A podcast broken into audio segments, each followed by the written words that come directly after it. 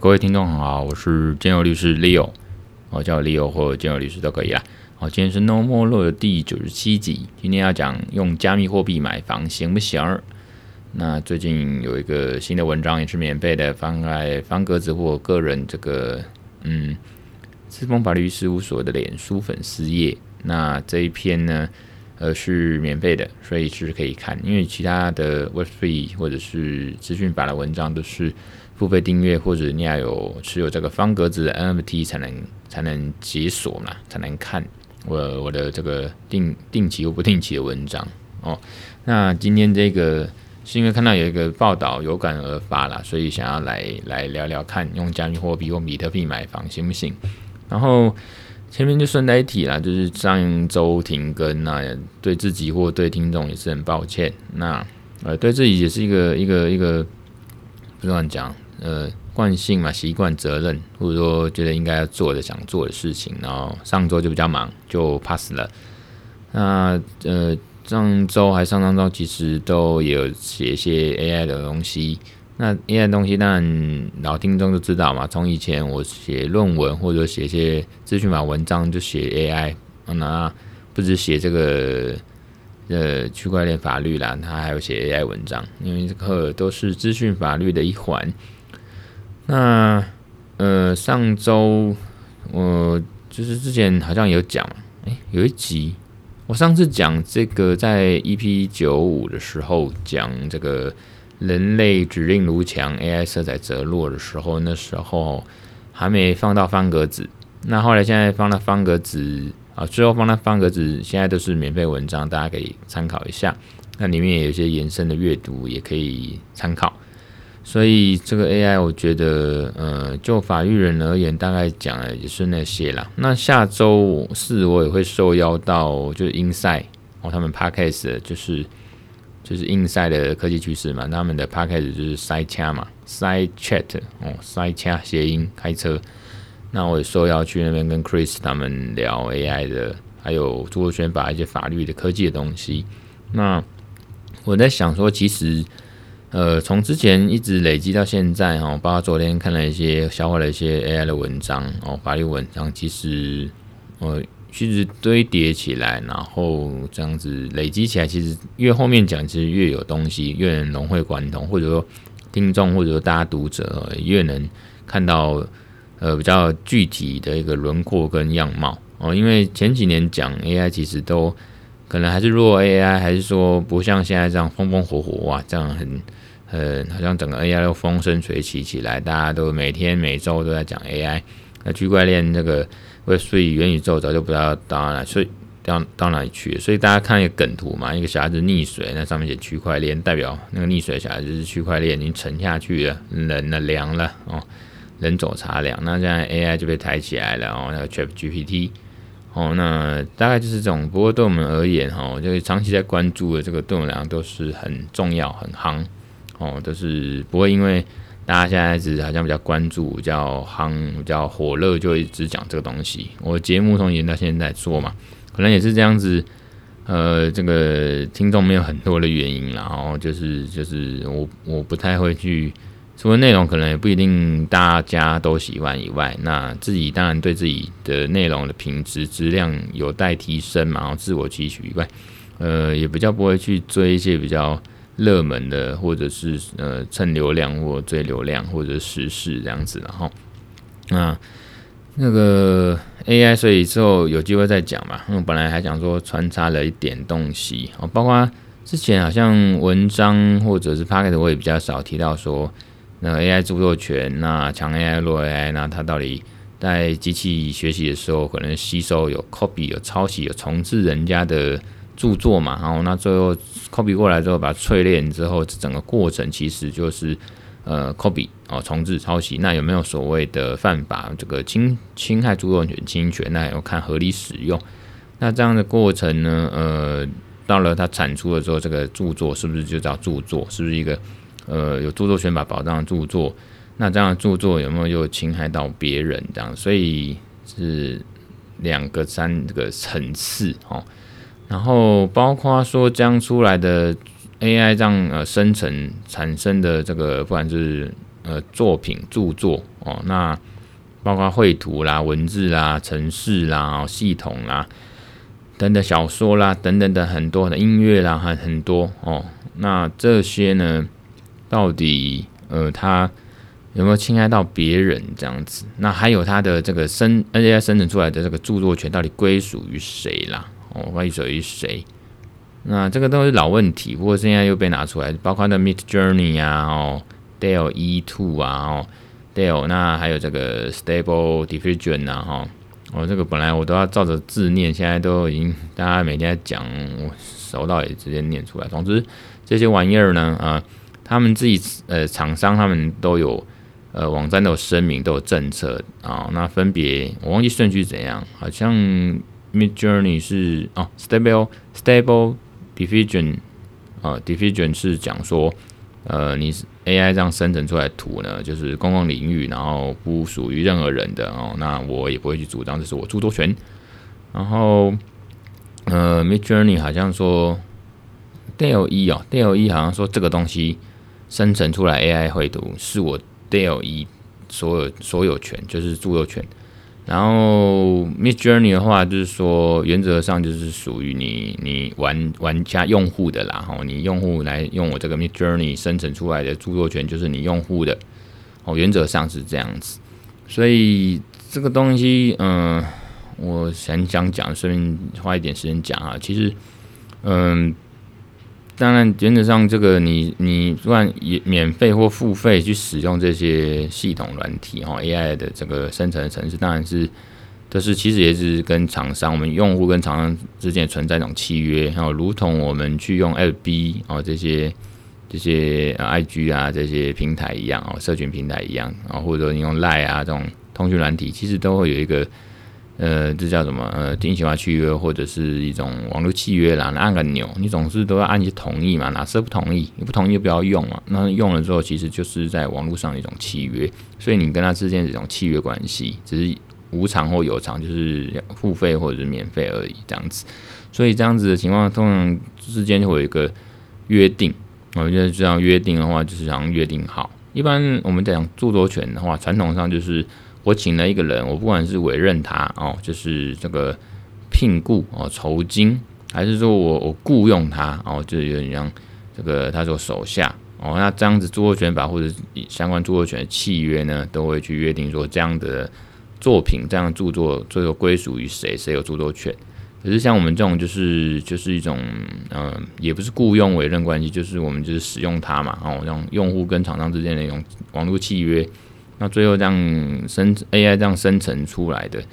我我用户用了你这个厂商的这个网站上面的一些系统 AI 生成这些绘图出来，或者说甚至是小说这些著作然后，很多种。那最后它的著作权是谁呢？我比较有问题的，其实。呃，除了本身，还是要回到我们刚才我们之前讲的说，到底这样的过程产生出来的东西，法律上怎么认定它是不是作品，然后有没有著作权，有没有侵害到别人，还是这个是一个最根本问题了哈。可是还是最大问题还是存在于像刚才讲的这个呃呃 Stable Diffusion 这个，它是网站声明说。我这 AI 的这个生成的绘图系统呢软体呢，哦，程式呢，它这个著作权不属于任何人哦，公共领域，你你谁都不能主张。可是就是问题就出来了，因为有人就会，包括你用户或者是其他用户以外其他人网友，任何人都会可能就抢过来，把它抄袭过来，把它整个拿过来拿去用，主张说我就是他的著作权人，所以问题一直还是在，而且问题很大。然后不管是呃产业面，还是说生活面，还是说商业面，问题还是很大，会很多纷争啊，很多司法纠纷，所以这个以后还是要去注意留意。那呃下周四我会去 Side Chat，应该也会聊到这个吧？哦，大家可以期待。哦要顺便帮塞塞掐哦塞塞掐那个 Podcast 打广告。那三月二十号，我也去这个台北律师公会那边去跟一个侯映林律师吧，就纪律英 V 的一个律师哦。那好像就松就松团团长吧，就是临临时政府啊，纪律英 V 那个侯律师。那还有那个王丽颖律师，我们会会去聊到这个相关的议题。那那是我们律师公会闭门的东西，不过就是以后有机会有跟大家分享那天讨论的结果。那总之呢，开场了这个十分钟，那我还是回到回到回到我们这个，反正以后有机会再继续讲 AI。我看这个。最近那么行，短期内或者未来也一定会讲下去。那这种东西就是一直会被讲，一直堆叠。然后包括后来读了新的文章，包括这个政大那个冯冯振宇教授呢，他也是讲这个，有些观点跟我是一样。那可能法律人有在注意这个东西，其实八九不离十，结论应该都差不多吧。哦，这那对。另外就是我前几天有接受这个，呃呃，那什么一个时报，续时报，我专门在讲一个网络。呃，网络科技媒体吧，哦，我就专专门用人文科技的角度去报道一些时事，网络科技时事吧，哈。那他就来找那个现场来找专访，也在讲这个些问题。那他也是希望说，除了我讲出一些比较法律的一些通则以外啊，那也要看一些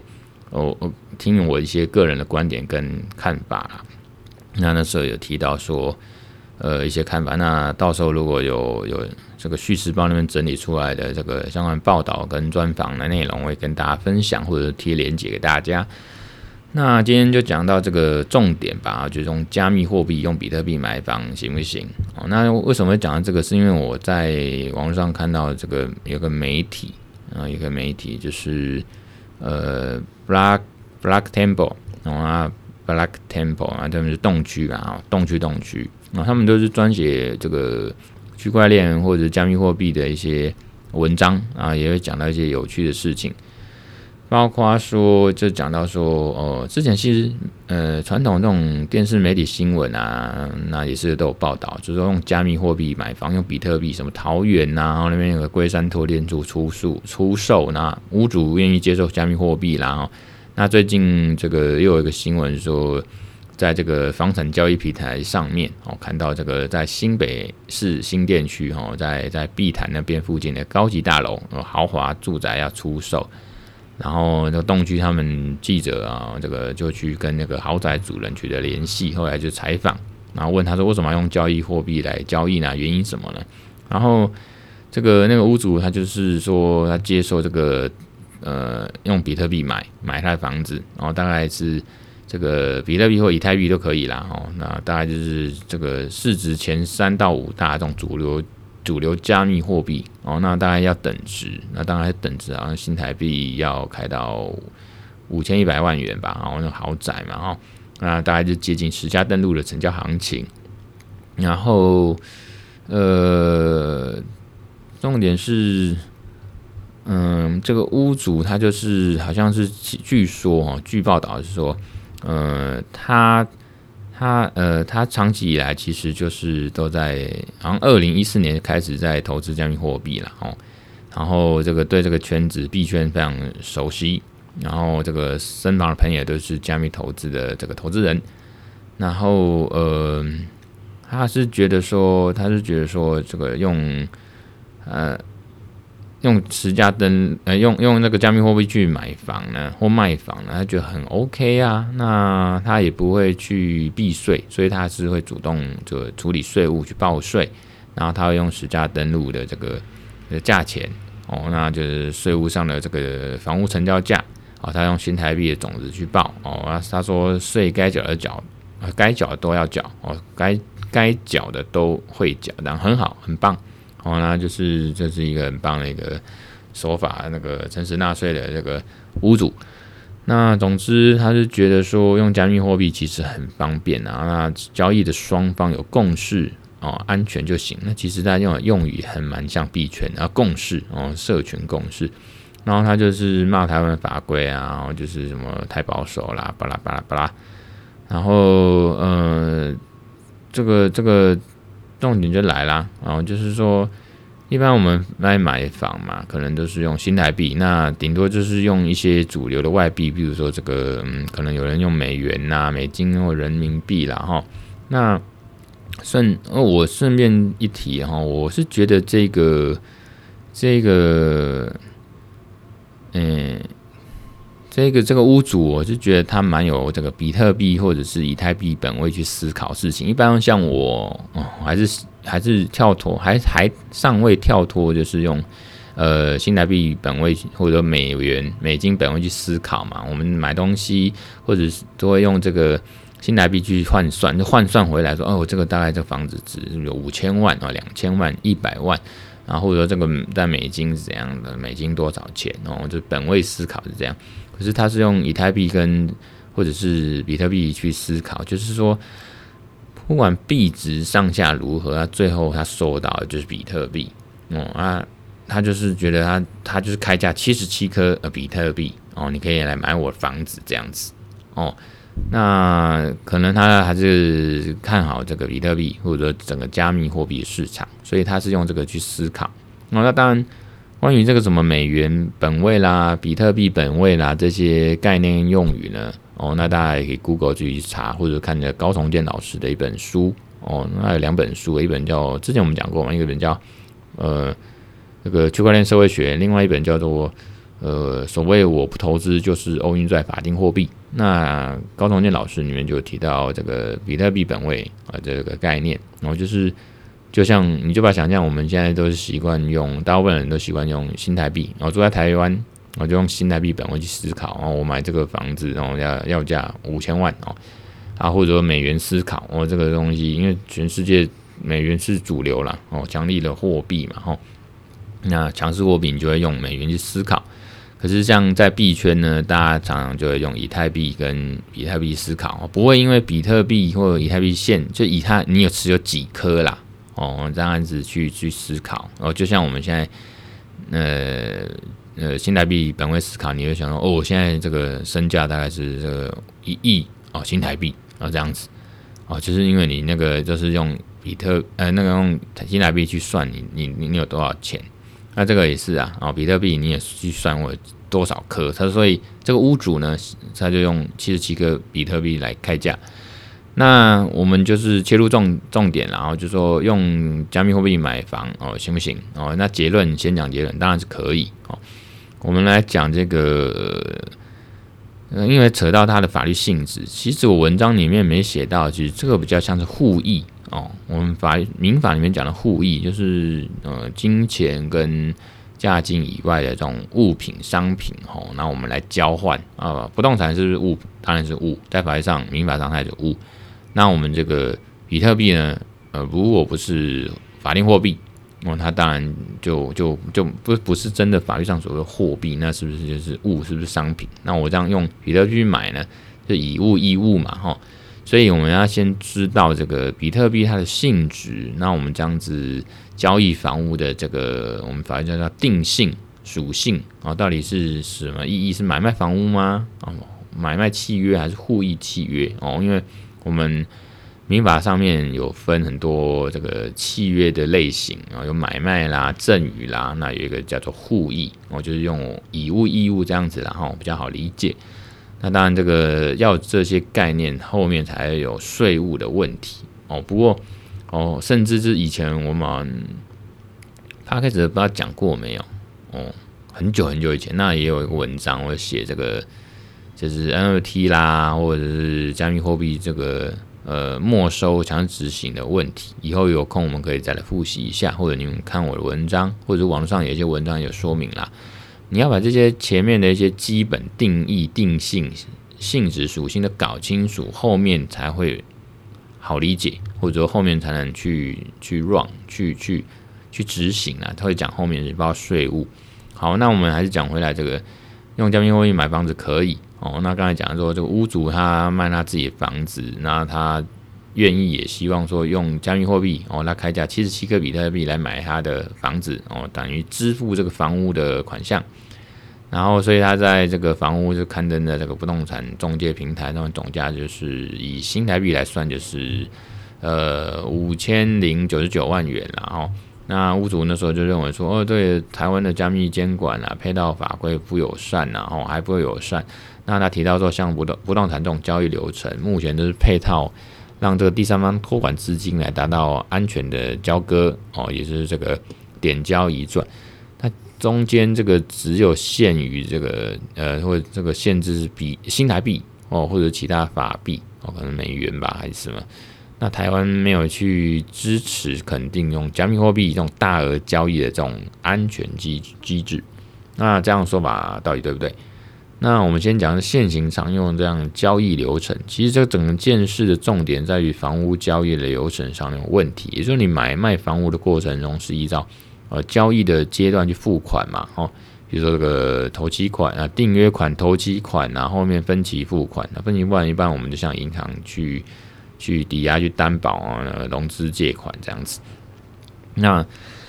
款项其实这款项会有一个履约保证账户哦，去去支付，然后用这个履约保证账户去支付哦，也就是说买方将购物款项一次或分好几次汇入这个履履保账户，然后履约的阶段就分次去支付这个购物的款项，就是分期付款了哈，那就不是用这个我自己买方的账户直接汇款给卖方。所以这个交易的过程中呢，旅保账户双方大多是用新台币去做计价跟流通哦，用新台币当做货币的单位，少数就是外币，比如说的美金啊、日元、欧元哦，是没有人民币啦，美金、日元、欧元这种三大货币哦，就是外币去做交易。那你你加密货币是不是可以用履约保证账户这种履保账户呢？那就要看你这个保管购物款项的第三方机构是不是愿意去承做这样的案件哦。其实没有不行哦，法规也没有说没有说不行，就是你业者就是这种呃第三方机构呢愿不愿意啊？只是用新台币交易对大部分人来说是比较方便，而且没有争议嘛哦。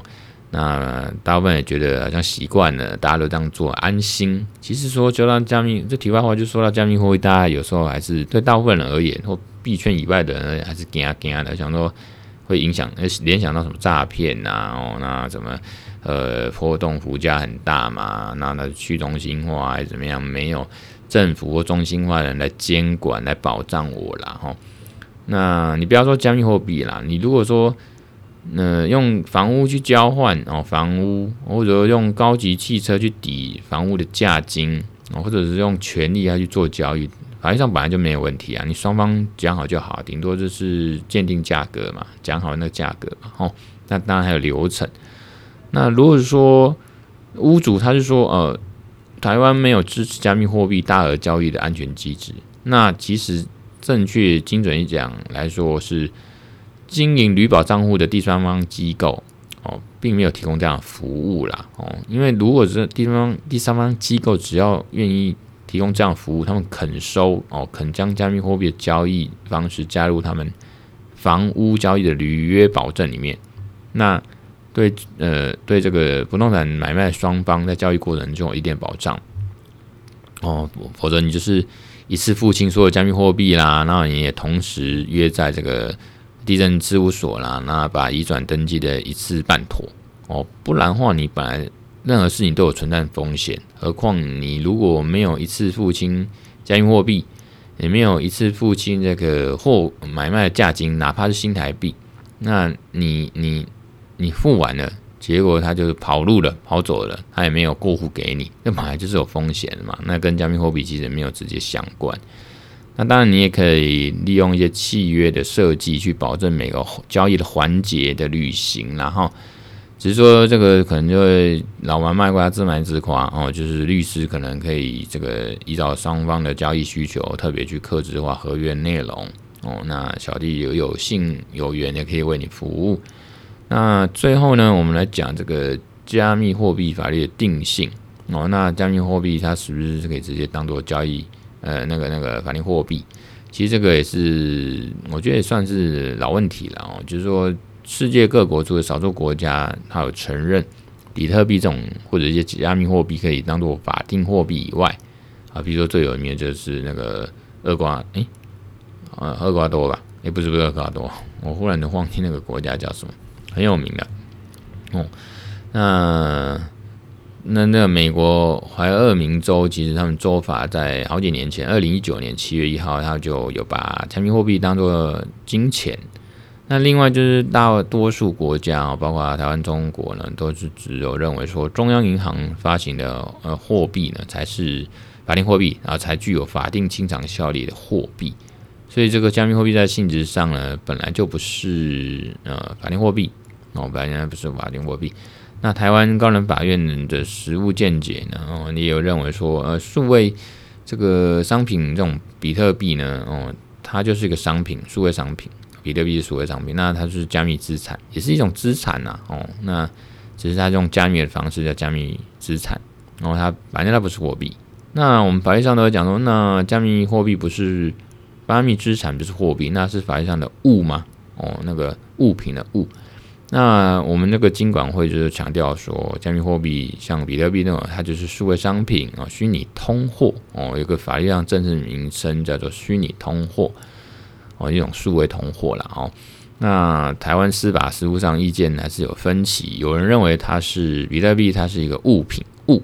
哦，那是数位的加密的虚拟的物。那有人认为不是。可是，纵使司法实务上面，法院有认为比特币不是物品哦，他可能概念还是觉得物品就是具体实体要看到的吧。可是他认为说这是一个财产上的利益，一种抽象的，那那法律上大家可以直接没收和强制执行哦。那总之呢，就是比特币在台湾的正式名称就是叫虚拟通货，尤其在你在期间防治法一些相关的法令呢，或金管会一些法令可以看得到。我就反正就叫它虚拟通货。我法务部那边其实像呃金管会啊、法务部，然后他们在洗钱防治上面，他们就知道比特币这种东西就是叫虚拟通货。那法律定性上面其实就是一种商品啦。那大家都教它是加密资产哦，加密货币。那虚拟货币其实是俗称。我等下后面会讲一下为什么叫货币，为什么都喜欢用货币这种名称哦。不管怎样，我们。台湾的实务上就是认为说，加密货币，例如比特币啦，哈，或包括什么以太币、M T 稳定币，在台湾目前法制下，就是一种电磁记录。像刑法里面就有规定，什么叫电磁记录？哦，像我们以前那个玩那个线上游戏虚拟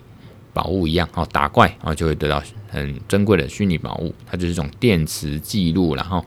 那它当然在法律上也是一种法律上的客体，那你要讲它也是一种物吧？总之，它是法律上的客体，人就是法律上的主体，那那个就是客体，所以它至少具有一定的财产价值，然后是受到这个呃呃财产法益的这种保护的客体，然后总之就是这样。那呃说刚才讲了嘛，然后就台湾金管会跟央行就是对虚拟资产定性呢跟态度呢，就认为说，除了证券型的代币是证券以外。哦，这个以前讲过。那其他，比如说比特币、以太币、稳定币都是商品，数位商品。那为什么会讲虚拟货币、虚拟通货啊？其实大家就是区块链架构上面的币，也就是代币 token 啦。所以，所以像香港那边是说把 token 哦翻译成通证哦。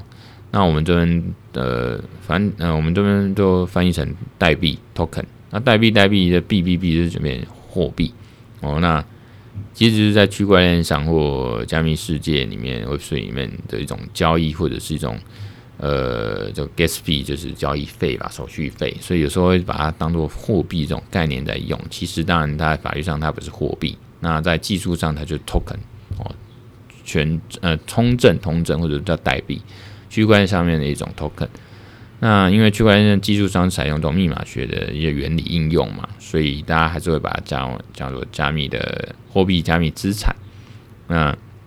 所以呢，结论就是虚拟货币它不是严格意义的货币，不是那种货币经济学、货币学那种货币。然后，那它不具有法定清偿效力。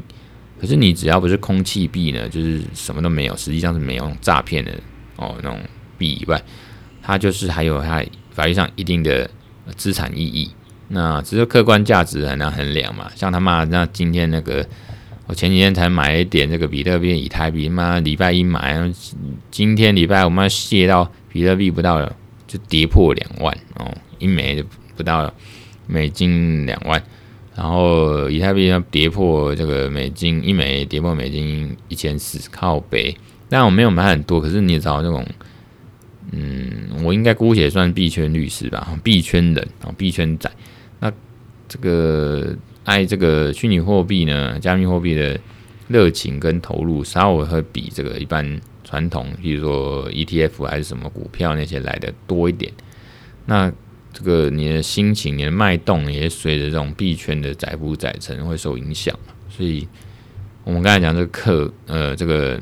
加密货币哦，它还是有一定的这个资产意义，包括法律上，可是客观价值很难衡量，就是包括整个市场了哈。那好像看到今天看到最新看到一个，就是说比呃加密货币的整体市场好像也是跌破这个一亿，一亿美，我忘记不好意思，是应该不可能只有一亿美元，就一兆美元嘛，我用忘不好意思，还一千亿，哎，这个忘记。总之呢，嗯，我们单就这个比特币或这些 NFT 这些呃加密资产呢，其实光法律上的定性就很多。问题要去理清，那你理清完之后，你去处理后面包括这种加密货币在民法上面的应该适用什么条文、契约啦，哦，强制执行啊，或者刑事案件要怎么没收啊？哈，那执行单位你是不是用一些公用的钱包设置这个钱包，这些风险问题哦？那其实据我了解，现在以前一两年去研究这件事还是一个问号。那可能还是要那个法务部还要透过国内交易所 MakeCoin 啊，或者业者这个 Flacto 他们去去执行扣押没收这样子。可是现在其实就我知道法呃法务部他们自己也有这些技术了哦，啊这些钱包可以去执行。那甚至是虚拟资产的继承问题啦，或者这个还有税务跟。税务这些问题，那洗钱不用讲，洗钱总是一直在处理，这不是问题。重点是它的税务问题，所以这种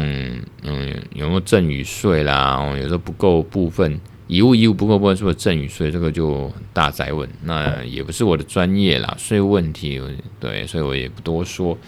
好吧？那今天就讲到这边吧，然后。嗯、也请大家多多支持。那那些 call to action 的，我就懒得讲。好，请大家多多支持。我是建业律师，今天 No More 讲这边，好，拜拜。